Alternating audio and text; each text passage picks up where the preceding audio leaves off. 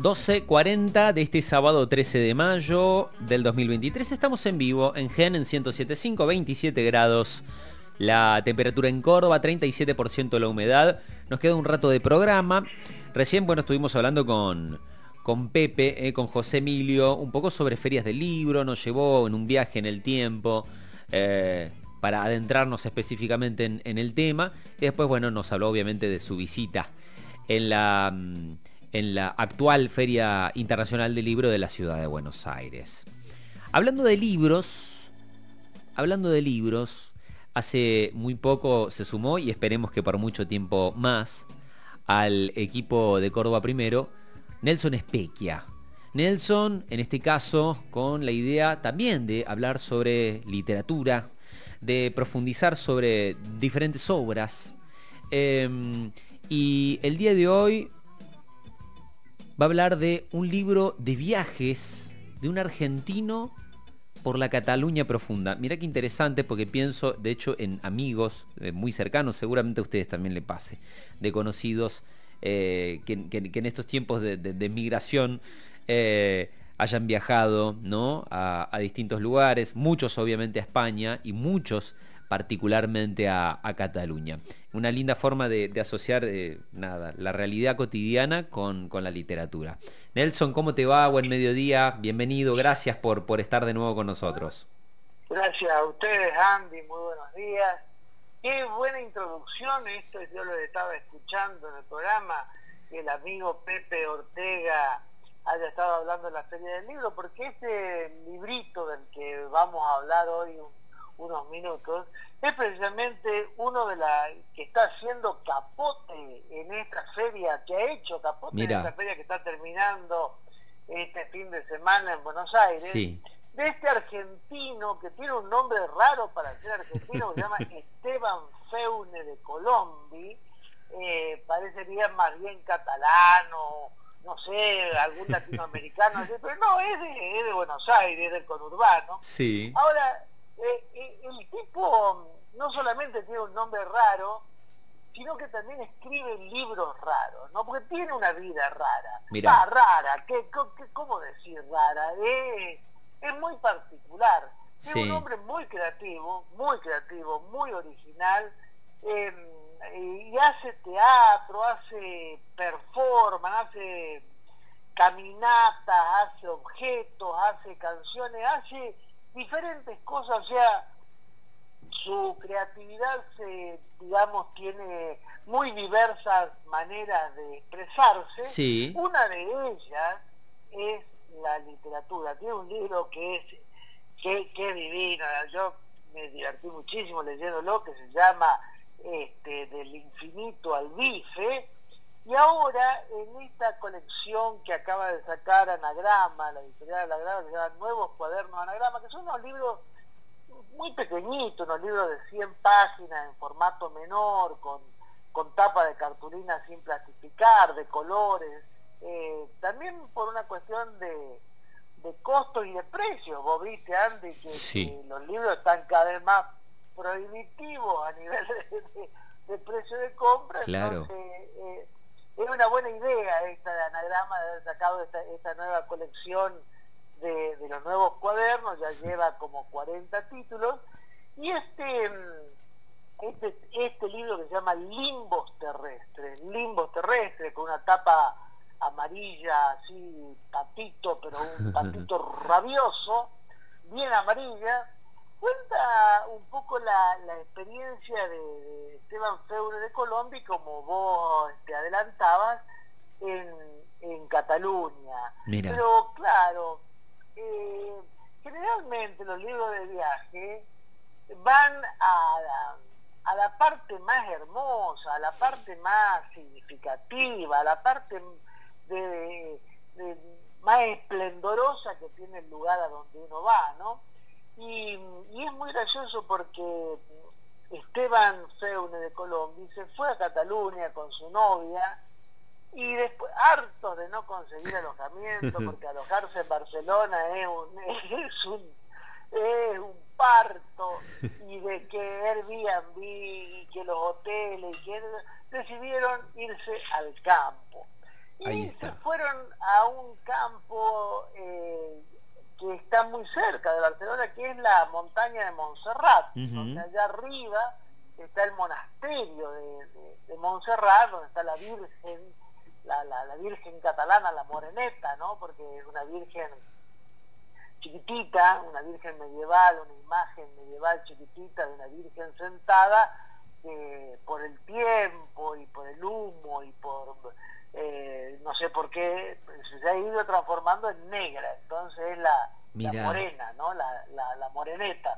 Claro. Y, y, Montserrat es una montaña muy particular, porque inclusive la forma de la montaña, ¿no? Es, Montserrat es, es montaña aserrada, en, catalán se podría traducir como, porque es, así como hecha con, con un serrucho, ¿no?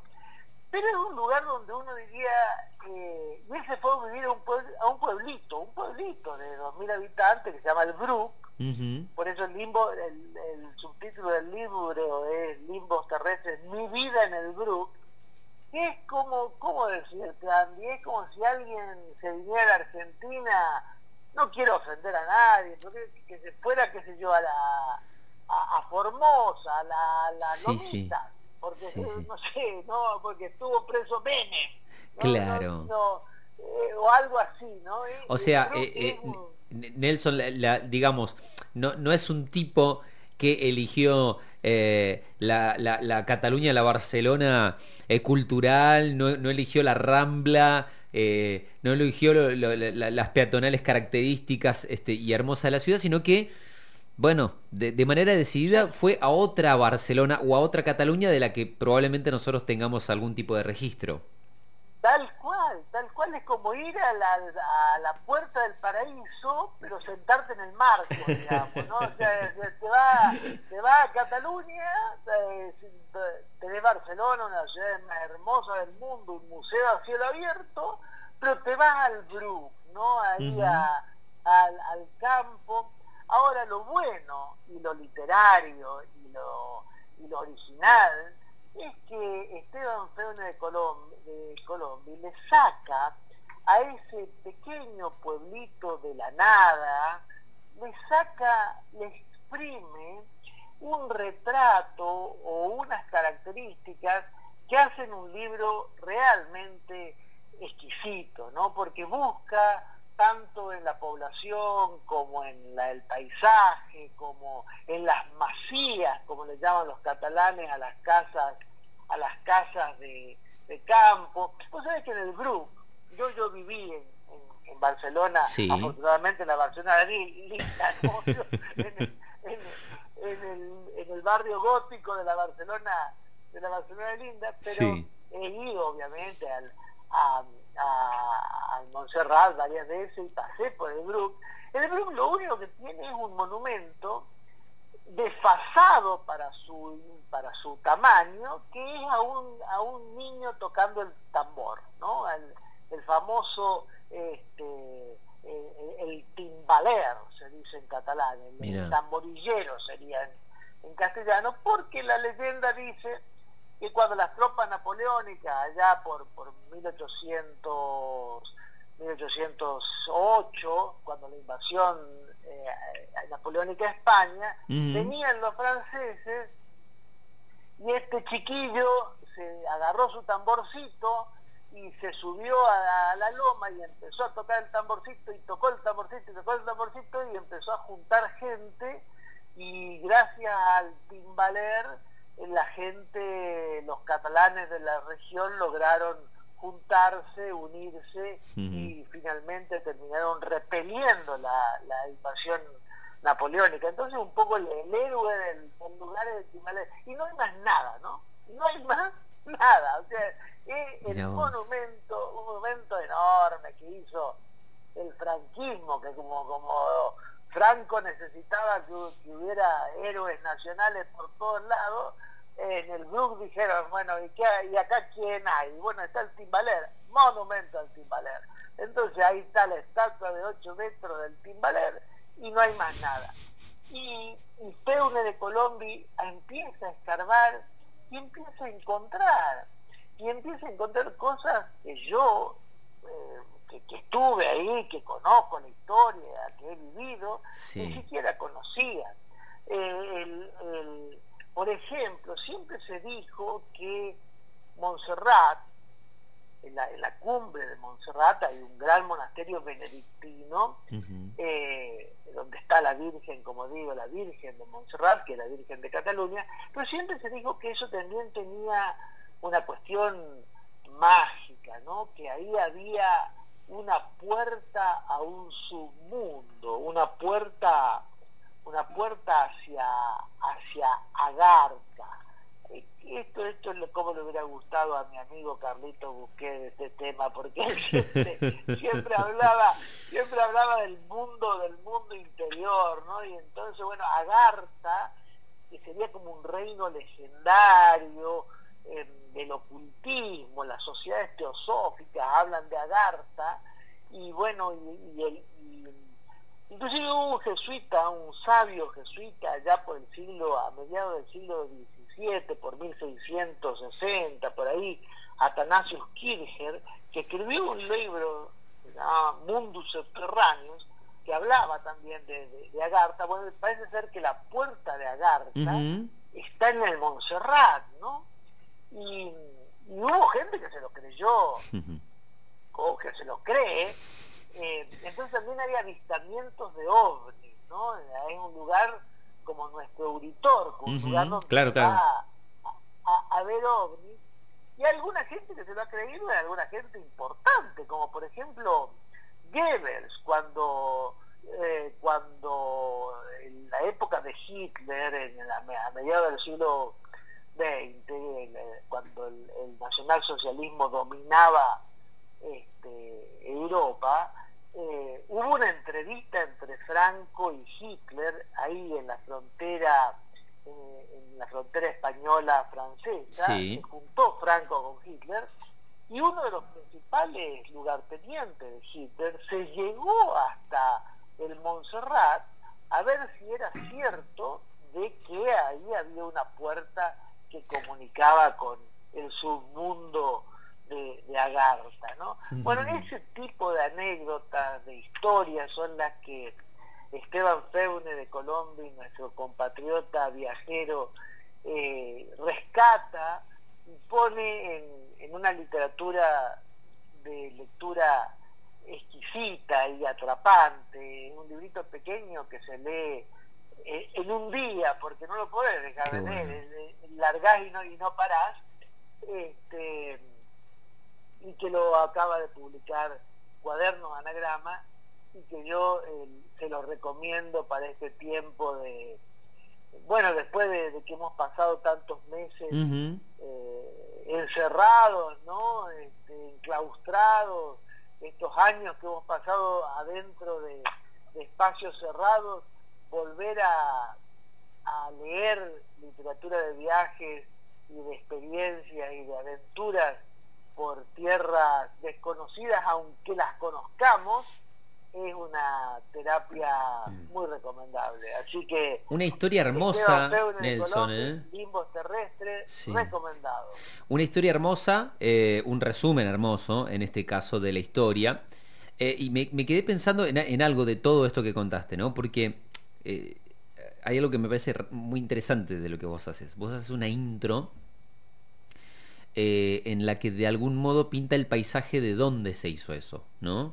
El, en el dónde de dónde, ¿no? Que en este caso es eh, eh, el dónde es el Brook, del dónde sería Cataluña barra Barcelona, ¿no?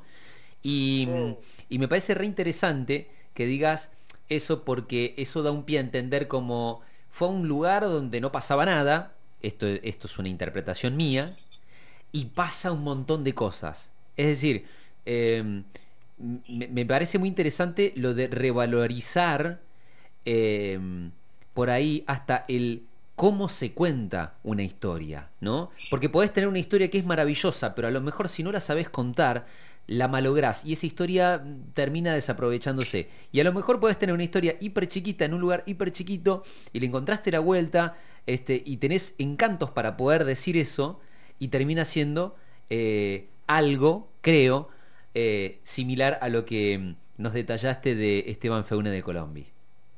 Exacto, Andy. O sea, no hay lugar, eh, esta sería como la metáfora del libro, ¿no? No hay lugar de donde no se pueda eh, escribir un libro bello, eh, por, aunque no estén en las guías de turismo. O sea, no hay, no, todo rincón, sabiéndolo explotar y sabiendo llegar a él, tiene cosas para decirnos.